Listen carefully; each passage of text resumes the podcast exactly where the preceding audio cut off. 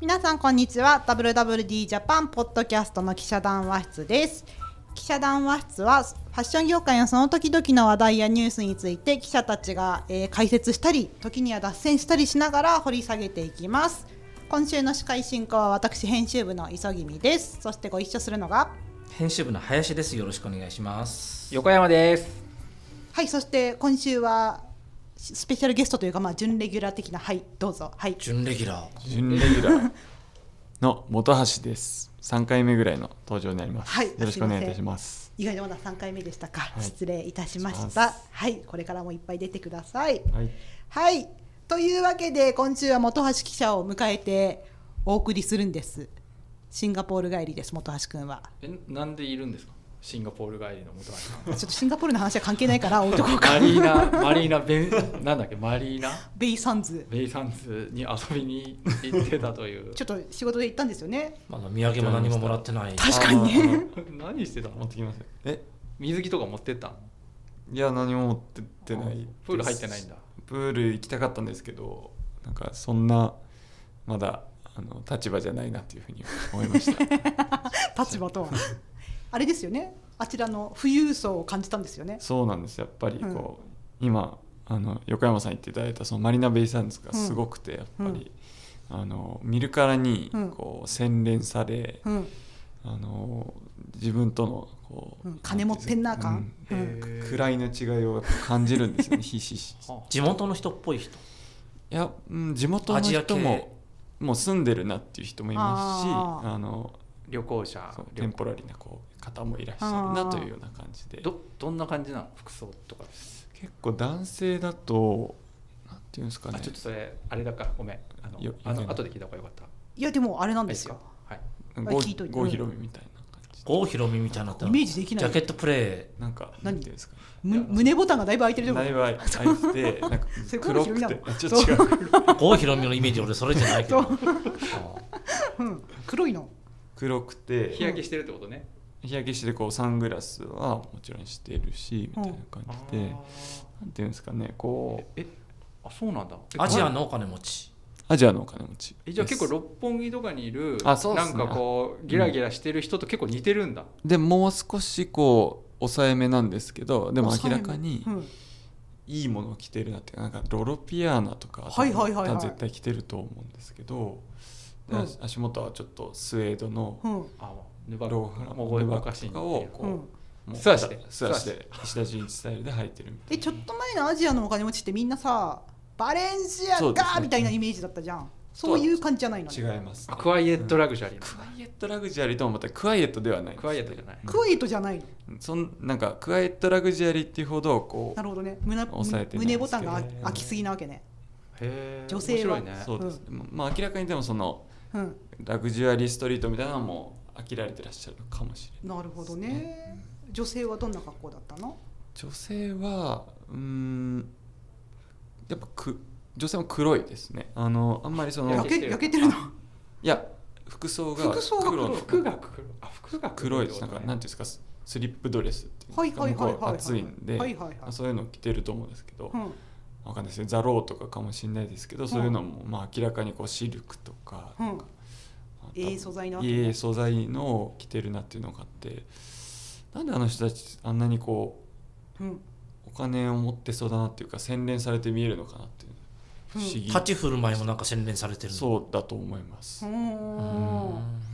実際お金持ってない人いないのかな？ね。ふふ岡サーファーみたいな。岡サーファーみたいな。岡金持ちみたいな、いやでも多分お金持ってないとやっぱりうん、あの行っても楽しくないと思うんですよ僕実際行っても全然楽しくない。でもね俺もねタイ行った時にバンコクなんですけど、うん。かなりね、うん。洗練されてますよ。うん。あのまあ今のお金持ちですけど僕が、うん。僕はそのお金持ちエリア行ってないんですけど、でその若者もうん。古着ですごいおしゃれなうん。スタイリングとかしててかなりうん。すもうみんなおしゃれっていうか洗練されてるんですよね。おなんかっていうだからなんとなくわかる気がします。だからすごくみんな本当に洗練されてーなるてほどね。という感じはしますね。はい。その話から？その話から私は今週はい。富裕層の日常着っていうことについてというマーケットについて話したかったんですね、99回目。あそうです、はい。あそうなんです今日99回目。そうあ来週すごいです。100回目横山さん司会じゃん。任せてください。不安しかないよね。もう手も決まってるんで。それはちょっと来週聞くので、はい、で富裕層の日常着ということについて話したくてね。と言いますのも、ちょっと先週98回目も林さんの伊勢丹特集の話だったのに、また伊勢丹かよって話で恐縮なんですけれども、伊勢丹さんが8月末から9月の頭にかけて、3階に新しい売り場をオープンされているのご存知ですか？ご存知ですよね？行きました。行きました、うん。どんな売り場でしょう？コンテンポラリーっていうそうです。名前でしたね確か。コンテンポラリーです。でどんな売り場かと言いますとあれなんです。3階って基本デザイナーズとかラグジュアリーじゃないですか、うん。基本は。うん。で4階がよりラグジュアリーん。ですけど、まあ、だからああいう感じの売り場の空気感に合うような日本のブランドの売り場を、まあ、日本のブランドだけじゃないんですけどフィリップ・リムとか入ってるんですけど、まあ、そういうなんていうんですかちょっとブリッジになるような売り場を作りたいというお考えのもと、でまあああいうディオールとかそれこそし何シャネルとかで4階でお買い物してる人が日常着として買う服があったらいいわっていうコメントをたくさん伊勢丹さんはアンケートなどで取られて開発されたという。でもともとがああいう大きいサイズちっちゃいサイズみたいな売り場とそうそうそうそうんん。とあとああいうなんつうのザ大手アパレルのなんかキャリアみたいな。業界でいうとこの NB ってやつですよね。NB ナショナルブランド、ええ。はい。みたいな売り場だったんですけど、まあ、担当バイヤーさんがちょっともう変えたかったんですね。僕はずっと変えたかったんですって言ってましたどんなブランドが揃ってるんですか？そこには。でコンテンポラリーには。ブランドとしてはあれですよ。プレイヤー自体はそんな変わってないんですよ。NB と。ワールドとか。会社はそう。会社の名前は。そうそうそう、うんオンワード樫山とか、うんで例えばワールドだとシクラスっていううんうん。ブランドだったり、うんオンワードだったりオンワードだったらジョゼフさんだったり、うん。あとビギのデパリエっていうブランドだったりとか、うん。あとあのエストネーションのうん。プラ PB みたいなやつでへあるんですけど、うん。まあ、そういうのが出ていたりとかあとはあれですねエレメントルールっていうアダストリアの子会社でこうセレクトとかをやってる業態そうそうそうそうそう。カオスっていう今、はいそんなに店舗数ないけどうん。感度が高い人は好きみたいなカオスさんがうん。わざわざ伊勢丹用の一角上のラインをいっぱい揃えていらしたりとかっていうね売り場がございまして。統一重機でね伊勢丹らしい。そうそうそうそう。なるほどね。かといってこう平場みたいに安っぽくはならないうん感じ。でやられておられます。でなんかもう初日からリニューアル初日から大変売れたというお話をうんうん。聞いておりますね林さん。ああそうですね。えはい、はい、という俺感じ。俺か。はい、えはいでなんですけど私ねこの売り場の取材をしてようやく点と点がつながったと言いますか。点と点がつながった。つながったんです。線にようやくなりました。なんか本橋君と林さんが百貨店特集をあれいつ？6月ぐらい？724でした。724 7月24日の号で百貨店特集っていうのは毎年うち百貨店特集っていやそれぐらいの時期にやるんですけどでなんかその今年の号がさアパレルだったじゃん。アパレルに注目した。百貨店で売ってるアパレル。そうそうアパレルブランドみたいな、うん。なんか正直今の時期に百貨店で特集やるのにアパレルでやるんだふーんとか私は思ったんです、まあ、ちかというとね高高級品というかね。そうそうそうそうそうラグジュアリーとかで売れてるっていうね。うん、なんかまあそういう富裕層富裕層ばっかりになっちゃう媒体もどうかなと思うけどでもとはいえさ百貨店のそういうアパレルってさ売れなくなっていると言われて久しいじゃないですか。衣料品が売れないとそう。ドメスティック売れないと。そうそう、うん。どんどん縮小してますよね。そうそうそうそう。売り場自体はね、はい。カテゴリーキラーたちに取られてしまって、うん。でそれなのにアパレルやるんだふーんとか私は思っていたんですがなんか本橋君は多分あの企画を出した時から多分こういう流れをつ掴んで感じていたんですね。そういう大手のアパレルとか古くから百貨店でやってきたアパレルが百貨店の高級志向にちゃんと向き合っていいものを作っていけば俺たちは新しいマーケットができるはずだっていうそのマーケットの流れを感じていたあのアパレル特集百貨店アパレル特集やった。うんなんかやっぱりこう展示会とか回っていてもやっぱりそういう声は聞かれてましたしこううん。百貨店の担当者さんからもそういうリクエストをすごいもらってるっていうふうに言ってて、うん。まあ、必然的にそういう流れになっていくだろうなっていうのはそのそういうブランドの多さからなんとなく感じてたので、うんうん。そうですね。でやっぱりお客さんの声を聞いてもそのラグジュアリーブランドでうん。こう服が買ってるようなお客さん富裕層のお客さんいるけれども、うんその人たちって別にラグジュアリーブランドで全部固めたいと思ってないし、うんもう少しベーシックにそういう人が日常で着れる服っていうのがうんやうんっぱりなかなかない。でそういうあの富裕層のお客さんのベーシックなうん。そのタンスの中にあるクローゼットっていうのを埋めていくっていう考えで、うんうん。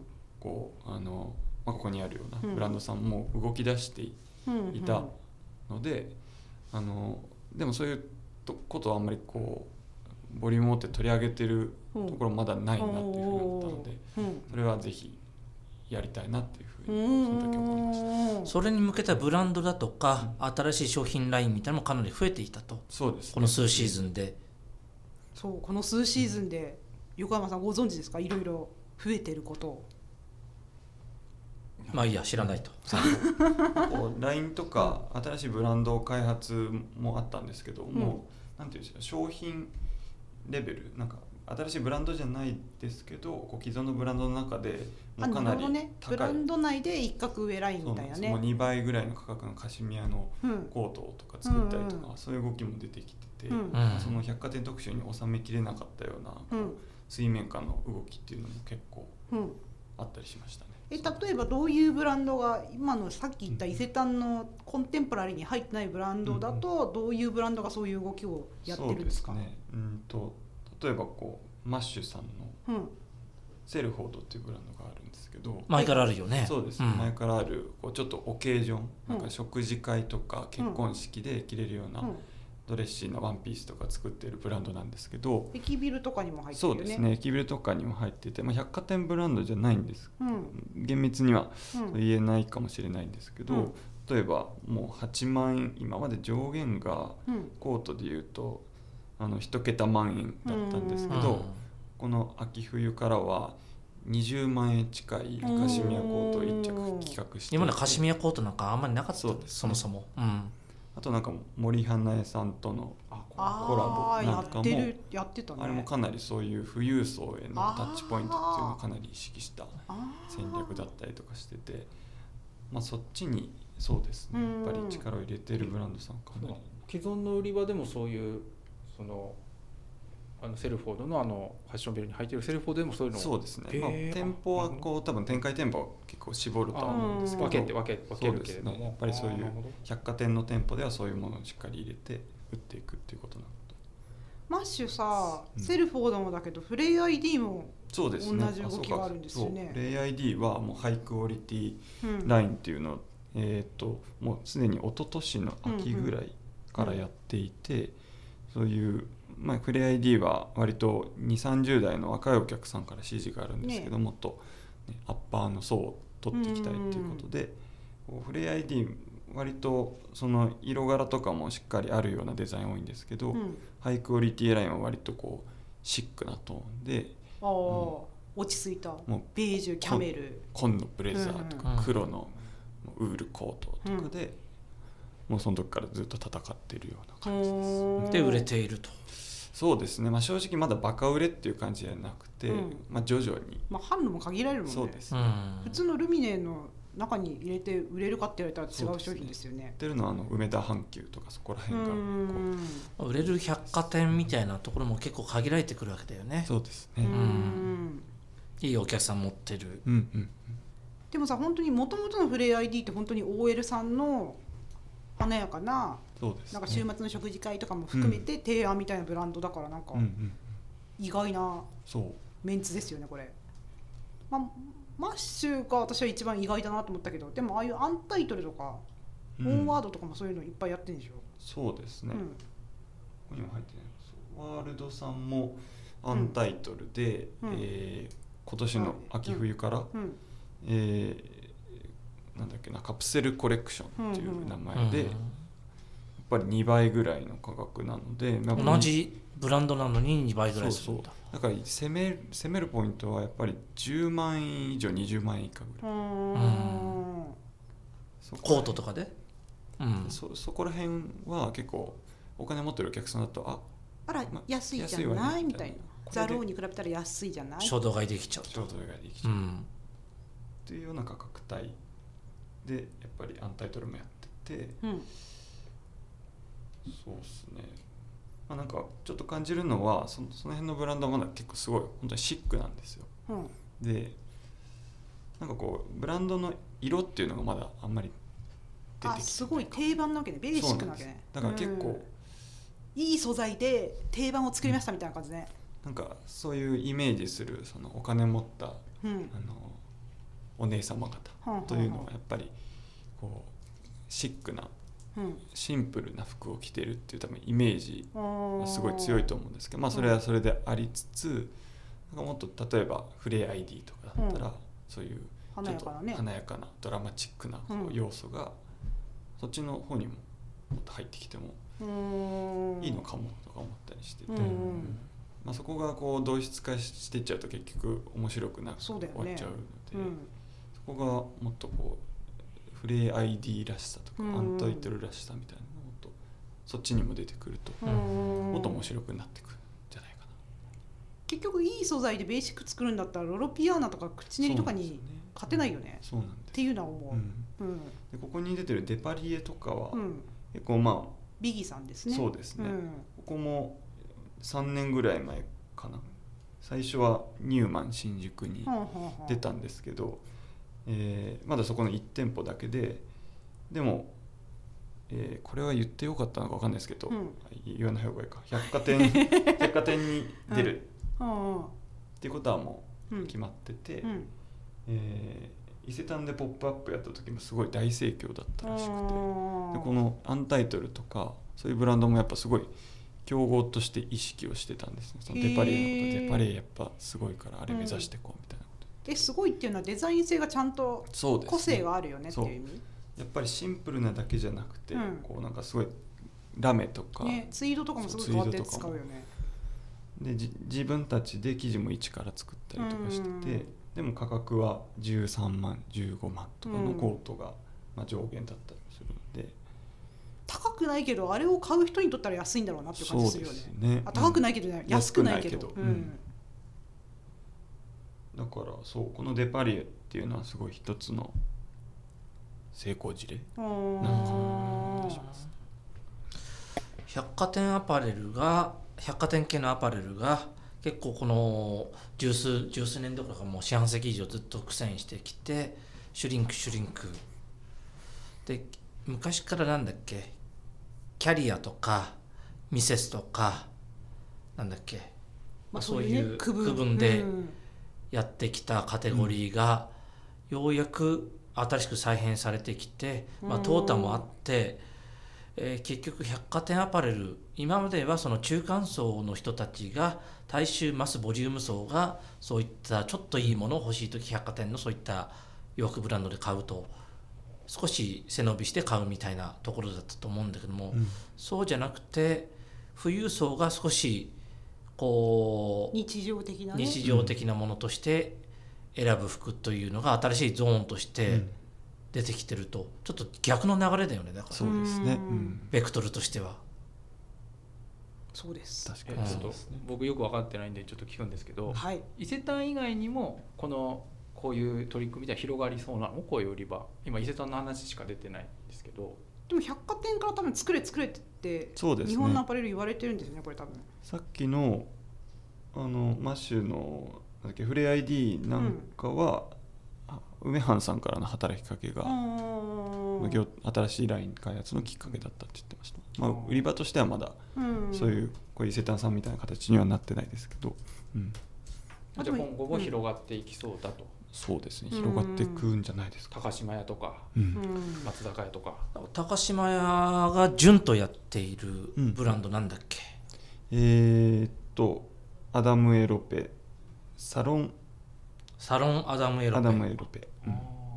これも同じような狙いじゃなかったっけ？えーそうですね。ここもあのそうですね。もうちょっと一角上のインポート素材とかを使ったようなもので、えー既存のサロンあサロンエロペの23倍ぐらいの価格のものをこの秋ぐらいから導入をし始めているうんなるほどと言っていましたね、うん。じゃあみんないろいろといろんな百貨店がいろんなアパレルと手を組み。そうですね。やっぱりそう。ポイントは百貨店とうん。アパレルがしっかりこううん。話し合いをしながら百貨店のいいお客さんはどういうものが欲しいのかっていうものをしっかりこう解像度を高くして。もうあそれこそね先週のマスカラ声の伊勢丹の話したんですけど今の解像度はより上がっているでしょうしね。うんうん。うん。もう価格コンシャスじゃないと、うん、しっかりその人が欲しいと思っている高島屋のお客さんが欲しいと思っている、えーもっとレベルあれあれかもしれないですね。高島屋、えー横浜店のお客さんを作っているとか。なんかそのササロンエーロペうんに関してもじゅんさんとやってるやつに関してもそのローカルごとにやっぱりうん。しっかりお店の色を出していくっていうのをすごい力を入れていて、京都とあ京都じゃないや、えー横浜と、えー大阪。えーあと京都。京都は今度できるんじゃないかな。そうですね、うん。うん。に関しても、うん。うん。なんかそのすごいポップアップみたいなのもすごい力入れていらっしゃいますし多分そのお店ごとに別注商品みたいなのも作り込んだりとかされていくのでそうですね。その高島屋。でその中でもこのお店のお客さんの、こういうお客さんのためにこの服を届けたいんだみたいな。顧客のあの佐々木さんのためにみたいなそういうことね。そうそうそういうことだと思います。そんだけの解像度あってことねでそういうものを作っていけば必然的に高高いもの作っても顧客の佐々木さんって誰なのか一瞬分かんない。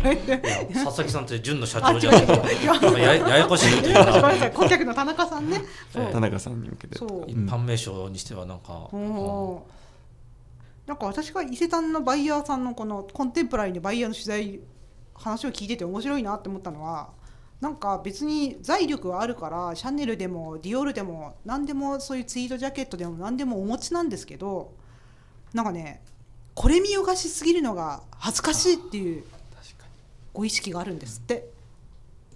うん。うん、でなんかこのこれ見よがしが恥ずかしいって時代のちょっと今の気分なんだなって思うのは特にそこのなんつうの富裕層がそう思うのもそうだけどこの間さサザリービーサザビーリーグが新しく出した雑貨のブランドバッグとかジュエリーとか靴とかのブランドがあってそれは非常にこう中間価格帯なんですけど値上がりしすぎるラグジュアリーに対してこう中間の価格みたいな感じでやってるんですけどそこのディレクターさんも、なんかだってなんていうんですかこうバッグがグッチで靴がなんだろうプラダとかそういう感じって恥ずかしいじゃないですかみたいな。いやいいんですよ。どっちも素敵なんですけどそういうのがちょっと恥ずかしいっていう人に対して、なんかそんな知られてないブランドだけどいいものがあったらご紹介したいみたいなマーケットはあると思うんですっていうことをうん。そのピモンテっていうディレクターさんのブランドのディレクターさんはおっしゃっていてだからねそういうところもこのあからさまが恥ずかしいまさにクワイエットがうん。いいんだなと思って。なんか ちょっと。ちょっとさ横山さんがさ本当に国毎回私の回 本当興味なさそう。全然あるよ全然ある。うん。いやなんか国を睨んで、ええじゃあじゃああええのーなんかうん、純富裕層はどう思うの？そうなんか富裕層がさ、うん。多分なんか全然わかんなくて、うん。そのその言ってるこのなんか頭に富裕層ってどんな人なんだろうっていうところで。これ見よいかがしが恥ずかしいなってどんな悩みだよみそうたいな。そうそう、う。ん。ただ一方でうん。ちょっと思ったのは、うん。その大手アパレルっうんてやっぱいいものって、うん。あの大手じゃないと作れないんだよね。うん。あのそれはやっぱり芸やっぱあのすごいやっぱ業界のベテラン、うん。すごい長い間うん。経験がないといいものってやっぱ作れないし、うん。あのだけどまあ今までこうなんかなんこう中間って言ってもベターいわゆるベターゾーンとかうん。アクセスキャリアって、まあいいものを作ろうって言ってるけどこう下からのこううん。構成が強すぎて、まあ、下に下に行っちゃってて、まあ、割合こう疲弊してたわけじゃないですか。うん。だからベテランの人の持ち味とか、うん。パターンな抱えてるとかっていうのが、そのリソースが重いとか言われてさ、うん。ってたのが今こう久しぶりにそういう動きがあって、うん。まあ、やっぱね、そういうこういいものを作っていこうみたいな意味では、大手アパレルの人はうれ嬉しいし、うん。こう気合い入れてこう作ってんだろうなっていうのはあの話を聞きながらうん想像はしてました。やっと来たかと。上質なものがちゃんと売れると、はいお前らには作れねえだろうっていう。あーそうですうんなんか今どうしても値上げをしなきゃいけない局面じゃないですか。ああそうですね。そうするとなんかアパレルって基本付加価値をつけられるデザインとかで、まあ、もちろん素材で上げ上げるっていうのもあると思うんですけどなんか付加価値がつけられるデザインこれだからやっぱりこの価格になっちゃうんですみたいな時って表現しやすいじゃないですか。値上げの理由を。うん。だからなんかそういうそういうなんて経済的な背景？うん。原料高とかそういうこともすごいとうんなんか大手アパレルにとってはもう本当にここはもう絶対うん。そんなに大きなマーケットではないのかもしれないけど絶対に落とせない戦いがそこにはうんあるんだなと。なんか服のいいものってうん。そんな単純なものじゃないじゃない。うん。そのすごい細かい要素とかの積み重ねでいいものだから、うんなんかまあデザインがいいとかパターンなパターンがいいとかって言うけど、うん。じゃいいパターンって何ですかって言ったら誰も答えられないと思うんで、うん。あのの結構、うん。うん。なんかし仕立て映え化するとか、うん。まあ綺麗に見えるって、うん。そういう感覚的な話じゃないですか、うん。だからどうやったらいいパターンかってやっぱベテランパターンナーで裏も表も知り尽くした人が作るからいいものができるわけで、うん。まあ、そういう人をきちんとねあのそういう人とこう売り場とお客さんを見て作っていくっていうのが多分いい服だと思うんですけどそういうのが今来てるっていうふうに思ってるんですけど、うん。うんちょっと一点気になったのが、うん結構そのへえと思ったのがその割合ファッションビルとか、まあ、アンタイトルとかはなんとなくわかるんですけどそのファッションビルでやってるフレア ID とかをおブランド名同じで高いものを作ってるわけじゃないですか。うん。なんかだから今までの常識だと、うん。要は要はフレア ID って言ったらこうあのなんとなくこうなんていうの要はいい高く高くなってるわけでしょ、うん。でも同じフレア ID なわけじゃん。あそこはなんでなのかなと思ってそのあなるほど昔だったら別ブランドで出別ブランドで出してとうん。うん。うんか、それはロのプラス J ってやるもんね。そうそう、うん。だからそれはなんかあえて多分あえてみんな同じで作ってると思うんですけど、うん。そこら辺はなんでなのかなっていうのはちょっと思いました。あれなんでなんでしょとりあえずは同じブランド名出しといてすっごい反応良かったら別ブランドにしようとかそういう感じなの？そうですね。アンタイトルもうん。実際スピンアウトっていうのを考えてるっていうふうには言っていて、まあフレイ ID はかなりそのフレイ ID としてもブランド戦略としてももっと上のお客さんあを捕まえたいからっていうことうん。でそれは一緒のものでやっていてうん。でオンワードさんもその23区から派生したブランドでエステータっていうやつがうんう。ん始まる始まった？8月から8始まっ月生から始まった。ている、うん。けれどもそれもまた別ブランドとしてあくまでうん。やっていて世界観とかも分けているので。でもそうですね。23からつくんでしょ？そうですね。23区っていうのはこう、うん、引き継いでる。でどうなんですかね。まあブランドそれぞれにうんうんよるっていうところはまだあるかもし別ブランド、別ラインとか別ブランドみたいな感じでゴンってやるよりも、うんまだちょっとこ助走期間という助走期間かみたいなね様子見うっていうイメージ、そうですねそういうことなんですね、なるほど、うんうんうんうんまあ、昔みたいにねなんかいい流れがあったらもういきなりきブランドって言ってね、またやめるっていうのはなかなか大変だから、ううん割合こうし慎重にというか、うんやってたんですかねああなるほど、はいまだ増えてきそうな感じなんですか？聞いてるからね、そうですね。う。ん。なんかさ私伊勢丹の売り場を見ていてさあれ産業紹介がないと思ったんですね、う本ん当だ。うん、確かに。エポカとかだったら良さそうだけどね、そうですね。確かに。エポカなんかはうーん。まあ、なんかもともとの売り場の管轄が違うとかそういうなんか事情があるのかもしれんから何とも言えんけどねとやったらええやんってちょっと言っとこうかな。誰広報 の方とかに。広報に広報に言ってまんま。でカジュアルやったらええやん、うん。やったらあでもね100年コートとかあそこぴったり来そうなね,、うん売り場ですよね、いうん。やなんか大手アパレルって、うん。なんか僕もす昔はようん。正直なんかよく分かんなかったんですけど、うんこの長いキャリアを、うん。もうそうだ僕も20年になると、うん。やっぱりすごいんですよね、うん。ちゃんとしてるんですよね、うん、もでのづくりもね。ものづくりとか、あとやっぱり人材もねうん、やっぱこうベテランの人ってやっぱりレベル高いから、工場も持ってたりね、うんそうなんですよ、だからだけどなんかやっぱりこの20年30年なんかこういやもう高すぎるとか、うんなんかこういろいろ言われてなんか俺何なんだろうみたいな気持ちになってるのもちょっと正直分かってるうん。んで、いやそこでやっぱここでちょっとかましてやるぜっていう感じになってくると、うん。なんかよりこうおもろくなってくるなと思って。大きな流れとしてはそうだよね。ずっとデフレデフレできたからうん。この四半世紀、うんそれが今インフレ局面になってきてインフレといっても物の値段は上がってるけども給料がついていかないとかいろいろ話そういう話があるんだけれどもでも高いものが、えーでも売れるっていう実績がラグジュアリー超高級ブランドだけじゃなくていろんなところで局面で起きていて、うん。うん。一口にカシミヤって言っても、うん。そのイタリアの有力な,、なんかそのカシミヤのうまい企業のカシミヤのコートと、うん。やっぱりまあね違う。いろんなカシミヤがある。ね同じカシミヤでもやっぱり、うん。その仕上げとかうん。細かいノウハウレベルが違うと。なんか違ってくるんで、うん。多分そ、まあ、ちょっとした違いってじゃあ2つ並べて何が違うのっていう話じゃなくて、うんうん。服としてこういろいろな積み上げの中でっていうのがなるほどなんかね。ね多分そこはなんかこう言語化しにくかったりすると単思うんですけどにカシミヤ使えばいいって話じゃないって話ね。そうなんですよね。うん。けどそこがこう売り場っていう形になりそれがこう大きな流れになってくると、うん。面白いいいなっていう。本田さん百貨店のその婦人服売り場はい。どういうところにい今後注目していったらいいと思いますか、婦人服売り場ですか、うん。ここを見てくれみたいな。ここ注目したら面白いんじゃないかみたいな富裕層に向けた日常着以外でってことあでその流れでいいし、そうですね、うん。なんかこう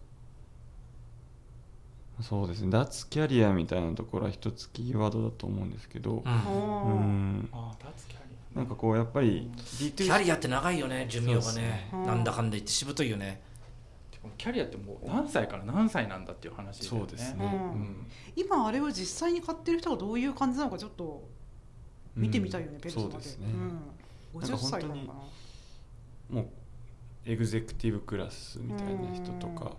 だからこう産業紹介だとポール・スチュアートとかはやっぱりそのエグゼクティなブは本当に逆に買える服があのキャリアではなくなってきたっていうふうに言ってはあだからもうポール・スチュアートでこういうかっちりしたジャケットなんかこうなんていうんですかあのフラワーホールがこうちゃんとついたようなやつとかを買いに来るとかっふうに言って、まあなんかこうキャリアがこうと溶けて溶けちゃう確かに。そういう女性のエグゼ本当のエグゼクティブってさ、アクリスとかポール・スチュワートあと何なんだろうね。うん。だからそのうん。昔だったらアルマーニとあかー。上だとそうだったんだろうけどちょっとね高くなりすぎちゃってるんそうでですね。うん。なかなかそうすると現実的なところでそういうテーラードやってるところって、ううん。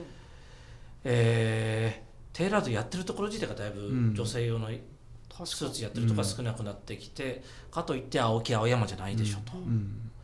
そうなると百貨店の中でどこ探すのっていうと、うん。割とそのトラメンズやってるようなトラッドなブランドとか行くことも本意じゃないけど多いのかもしれないよね、本意じゃないとかないとかそもそも探しても、まうん。あ、そういうのセオリーとか昔強いとこだったよね、うん。でもなんかセオリーもちょっとエグゼクティブにしては若いですもんね。若いか、うん。まああんまりそういうマーケットが日本になかったんでそもそも、うん。えー上場女性のね役員なんかも少なかったと思うので、うん。昔は。まあでも。消費者自体が変わってる。確かに。まあすまあでもだからといって別に女性の管理職が増えたかと言われたら別にそんなにいないけど。まあでもそういう弁護士さんとか確実にいますもんね。そうですね、うん、だいぶ増えてますよでも、うん。うん少ないとはいえ、うん、羽田さんもう一個ちょっとはななんか今話してて思ったんですけどなんかこの間みんな値上げしてるじゃないですか。ユニクロしかり、うん。島村しかりうん。アダストリアしかりそういうちそういうところもしかりだし今のその50万円のカシミヤコートみたいな話もそうだけどなんかさ値上げして客離れしたって話聞き聞きました？あああんまりないね、うん。客でも若干あまあ客数自体で見ると落ちてるけど、うんまあそうそう言っちゃうとそうだな。まあでも客数の減り方って、うん。まあ、若干弱いよね。そのガーンって落ちるよりも数パーセントみたいな感じですよね。だからなん桁かっていうのはないもんね、あんなにさなんかうん価格を上げいや上げるわけにはいかないみたいなあの議論はもちろんすごい意味があったと思うけどなんか蓋を開けてみたらみんな別に給料上がんないけどはいいやーわかんないなそれちょっとマクロで見てみないと正直なんとも、ね、僕はねちょっと気になる情報をゲットしてるんですけど、いいいいですかうんいやいやうん先日ねとある商社の展示会行ったんですけど、この春先まですごい良かったんですようん23の春までそうそうそうそう、うん23年だから春夏ものうん。までは結構よくかうん来たのが年明けて秋冬、うん。今年の秋冬と今かはい今、うん。あと来年仕込みの SS うん。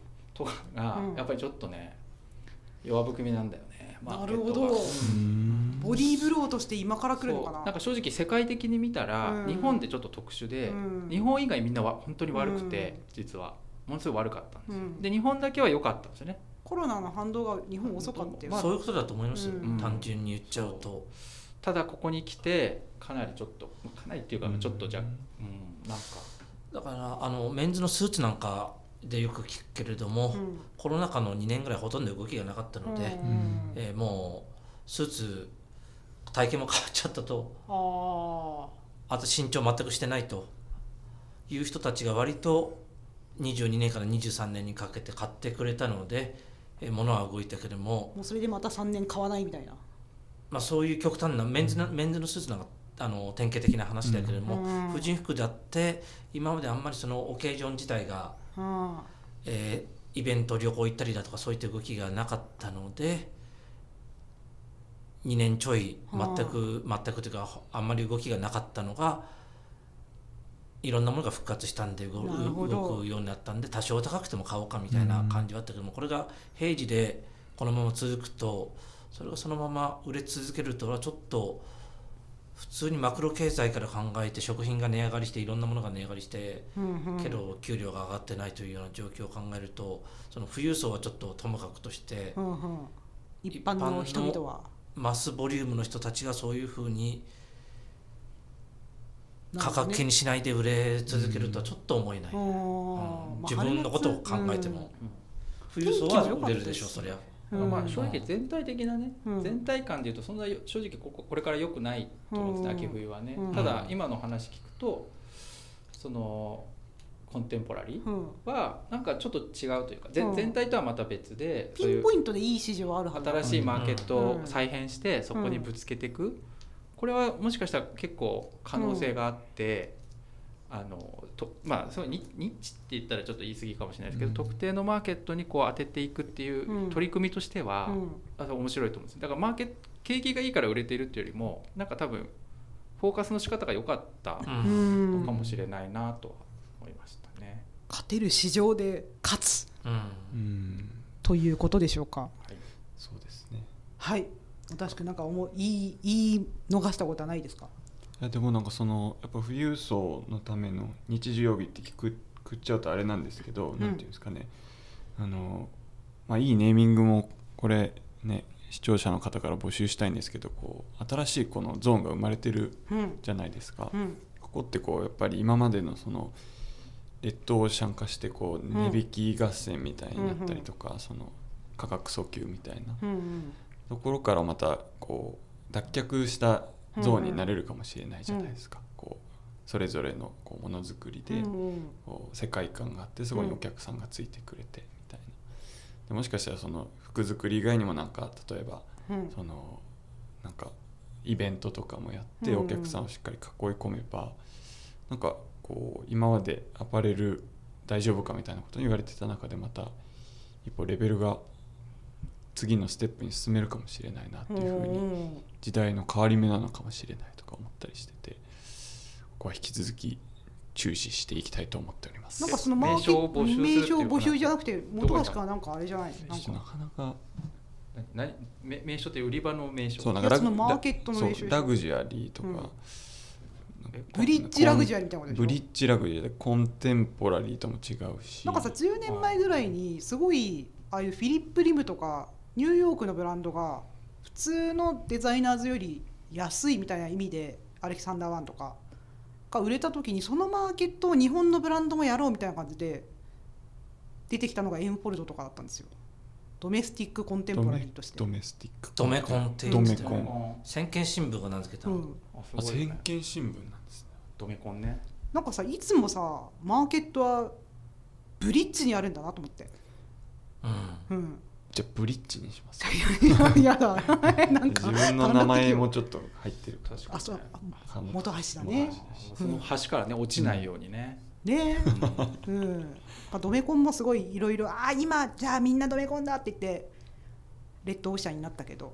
あじゃあちょっとコンあじゃあ、コンテンポラリーじゃ物足りないからなんかもうちょっと。そうなんかっていうこと？アアフォーダブルラグジュアリーっていうのもありますもんね、うん。うん。いっぱいあるじゃんいっぱいあるんですけどね、うん。なんかしっくりくるやつがまだなんか。それはあなたが考えるしかないんじゃないの、考えよう。次の特集に向けて。で次のポッドキャストまでにちょっと考えておきます、あままた出てくる。あ次回出るええ。あいいよ。来週。来週。来週もいいよ。来週。100回目。準レギュとあして、ね、確かに100回目いいですね。え、100回目なんかもうちょっと他の仲間も募って楽しくやったらいいんじゃないですか。あそういうアイデアも、うん。予定そういう予定ないけどね。あない ちょっと話が散らばり始めたから ちょっと今回はこれで終わろうと思いなんか言い残すことありますか？来週100回目なんで、うん。あのあもう間に合わないか。今行ってアップする時間、間に合わないその 後先考えないで言い始めるのやめてくれ。101回目で102回目でもいいよね、まあね、あ101回目のプロポーズみたいな感じで、うん、古いなお便りが欲しいって話ですか？はい。え横山さんそれが言いたかったの？よくわかんないよ、はい、はい、じゃあ今週はこんな感じでお届けしました。来週100回目もぜひ聞いてください。ありがとうございます。よろしくお願いします。ありがとうございました